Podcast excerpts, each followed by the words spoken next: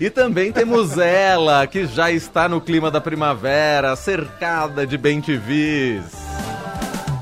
Política, com Beatriz Bula. Como é que é essa história aí, Bia? Tudo bem? Oi, Emanuel. Oi, Leandro. Oi, Bia. É que quando eu conecto aqui, um pouquinho antes de, de vir ao vivo na rádio, eu dou aquele oi pro Leandro, a gente testa o áudio. E eu fico impressionada que o áudio ele é tão bom que o Leandro escuta até passarinho cantando aqui do lado É. de fora da minha janela. Por isso ele, ele ouviu hoje um bem TV que nem eu tinha ouvido. Aí você tá em ambiente urbano, rural, no campo, na montanha. Onde você tá, Bia? É, ambiente urbano, mas assim, um pouquinho afastado do centro de São Paulo, na casa dos meus pais. Ah, entendi. Então, realmente dá para ouvir os pássaros daqui. É um privilégio, que demais. Muito bom. Sim. Bom, fechando a semana, Bia, sexta-feira, com fatos importantes que ainda seguem repercutindo e que vão repercutir. Vamos começar falando sobre a decisão da presidente do Supremo Tribunal Federal, a ministra Rosa Weber, que votou a favor da descriminalização do aborto durante as 12 primeiras semanas de gestação. Esse caso havia sido pautado no plenário virtual, mas um pedido de destaque apresentado pelo ministro Roberto Barroso levou a ação para o plenário físico. Ainda não há data para o julgamento. É, esse voto da Rosa Weber será mantido, né, quando a ação, enfim, for retomada. Ela está para deixar o STF. A previsão é que ela é, é, saia é, por aposentadoria no dia 2 de outubro. E ela já tinha manifestado que queria votar em relação a esse tema. É um tema muito con- controverso, não só pelo teor em si da discussão, mas também pela forma. Muita gente entende que isso não é, é, mérito de discussão dentro do Supremo Tribunal Federal, que isso seria competência do Legislativo, do Congresso Nacional. Mas quero te ouvir, Bia. Pois é, Manuel, é um tema super importante, né? é, e que é trazido aí nessa reta final, a reta final de é, permanência da Rosa Weber na corte, ela, ela veio com tudo, né? Pautou aí é, o primeiro julgamento é, dos envolvidos ali nos atos do 8 de janeiro, pautou é, a questão do marco temporal, né? Sobre as terras indígenas, foi decidido aí também nessa semana pelo Supremo, e pautou a questão da descriminalização do aborto e votou a favor da descriminalização do aborto até a décima segunda semana de gestação. Como você disse, a Rosa já tinha manifestado que ela queria registrar esse voto antes de deixar a corte. É, você bem mencionou que a questão é controversa, que é, há quem acredite que é, não é passível aí de ser analisado pelo Supremo isso, porque a nossa Constituição é, não trata disso e teria deixado, portanto, esse silêncio justamente é, para que haja uma leitura e uma definição por parte do legislador, que a gente fala infraconstitucional, né, ou seja, pelos parlamentares. É, o fato é que o Supremo vai se debruçar sobre esse assunto agora no plenário. O Barroso e a Rosa é, têm boa relação, são ministros que são próximos, então me parece que essa jogada aí de um votar e o outro pedir destaque para levar a plenário é, é uma jogada, digamos, costurada é, pelos dois, não me parece algo que tenha pegado de surpresa ninguém ali no Supremo. É, então a, a, votação fica interrompida. Claro que a expectativa, portanto, é que quando esse caso for decidido, a Rosa não esteja mais na corte, já que ela está para se aí se aposentar com aposentadoria compulsória. No voto dela, é, além de ela é, explicar por que, que ela fundamentar, por que, que ela entende que sim, que é caso de ser analisado pelo Supremo e por que é, ela entende que deveria ser descriminalizado, né, para que se abarcasse, é, portanto, uma tutela aí efetiva sobre o direito de saúde das mulheres, né, é, e ela dá o tom de por que também ela gostaria de deixar esse voto registrado antes de sair. Em uma das, é, das frases mais emblemáticas, eu acho, nesse voto, ela diz: fomos silenciadas, não tivemos como participar ativamente da deliberação sobre uma questão que nos é particular e que diz respeito ao fato da vida comum reprodutiva da mulher, e, enfim, é, continua um pouco nesta toada. É, ela quer dizer que a, uma falta de participação das mulheres historicamente nesse debate. E ela trazer é, esse discurso agora, na iminência é, de uma nova indicação para o Supremo, é muito emblemático, justamente porque os nomes que estão sendo cotados para o lugar da ministra Rosa são nomes de juristas homens. É, e o Lula vem sendo muito pressionado por isso, né? O presidente Lula vem sendo muito pressionado por isso.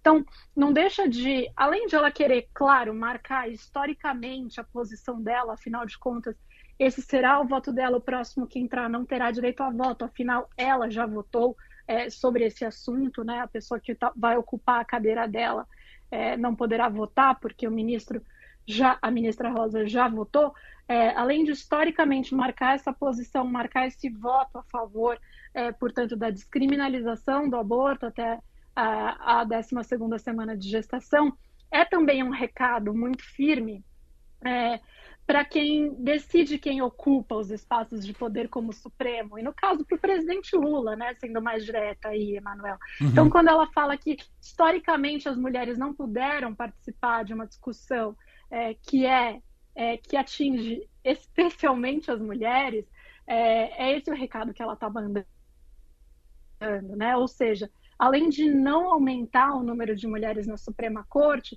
talvez o Lula diminua o número de mulheres na Suprema Corte, porque a primeira vaga é, que ele pôde ocupar, ele é, enviou um jurista homem, que é o Cristiano Zanin, que foi o advogado dele. Ou seja, não ampliou o número se eles tivessem enviado o nome de uma mulher, e aí agora para a vaga da Rosa mais uma mulher, poderíamos estar falando aí de três ministras é, entre 11. É, não é o caso. É, mas, além de tudo, a gente está é, vendo que há uma perspectiva de que a gente ainda tem uma diminuição do número de mulheres presentes no tribunal, é, com a indicação de mais um homem, se de fato os nomes que estão sendo cotados, como do ministro Flávio Dino, é, entre outros, prosperar. É, e, portanto, há um apelo muito grande por parte de mulheres, de mulheres advogadas, juristas, mulheres, e também de setores progressistas da sociedade que votaram no Lula, apesar de o próprio Lula, de o próprio PT terem um viés mais conservador e, portanto, nunca foram defensores aí da descriminalização do aborto, né? É, o PT é um partido é, de maioria católica, é, eu acho que é importante lembrar de tudo isso, mas o Lula foi eleito é, com apoio de um segmento mais progressista da sociedade. E é por conta é, disso agora que ele vem sendo cobrado por uma parte, inclusive, do seu eleitorado e também por mulheres como a Rosa. Não deixa de ser uma cobrança essa é, manifestação, esse voto dela, quando ela diz que a mulher não pôde participar desse tipo de debate e agora ela, como ministra, né, é, ela não diz isso, mas aí quem diz sou eu, ela como uma ministra mulher está podendo e, portanto, ela não perderia essa oportunidade, né? ainda mais na iminência de uma indicação, que pode ser a indicação de um homem e não de uma mulher. Muito bem.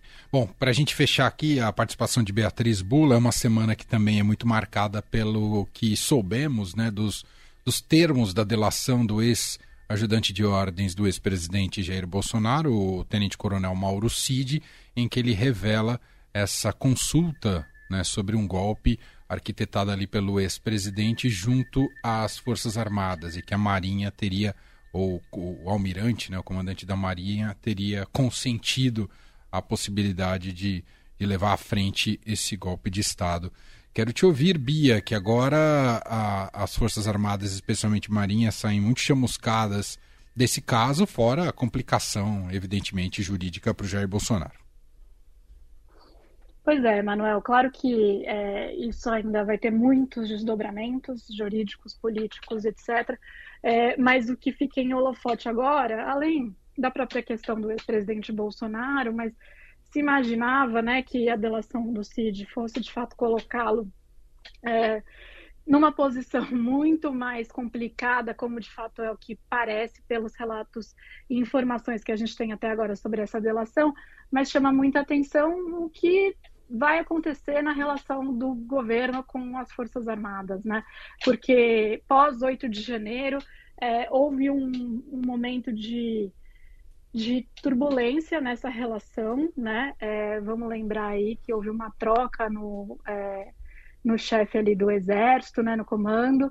É, houve também falas aí por parte até na época do próprio ministro Múcio, do próprio é, ministro da Justiça, Flávio Dino, do Lula, que, enfim, davam a entender que havia uma, um desconforto com é, a situação, a relação com as Forças Armadas, mas desde então vem se trabalhando para que não haja nenhuma rusga entre o governo e as Forças Armadas, muito pelo contrário. Né? É, então, essa vinda à tona é, da delação do CID e a ver como vai ser o desdobramento disso tudo, é, vai colocar o governo numa situação é, de precisar enfrentar, é, seja lá quais revelações forem, para, como disse o ministro é, Múcio, né, é, punir quem precisar ser punido.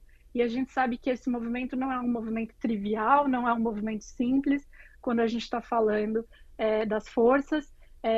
então, é de se observar como vai ficar essa relação entre as Forças Armadas, entre o ministro da Defesa e as Forças Armadas é, e o Planalto, é, com o andamento de possíveis investigações que possam é, responsabilizar, sim, aqueles que tiveram envolvidos em alguma tentativa ou trama é, para um golpe de Estado. Muito bem. Beatriz Bula, que volta com a gente agora na segunda-feira, e aí já com a primavera para valer, viu, senhor Leandro Cacó? Eu sei, estou sabendo. Bia, obrigado, beijo para você, bom fim de semana. Igualmente, um para todo mundo.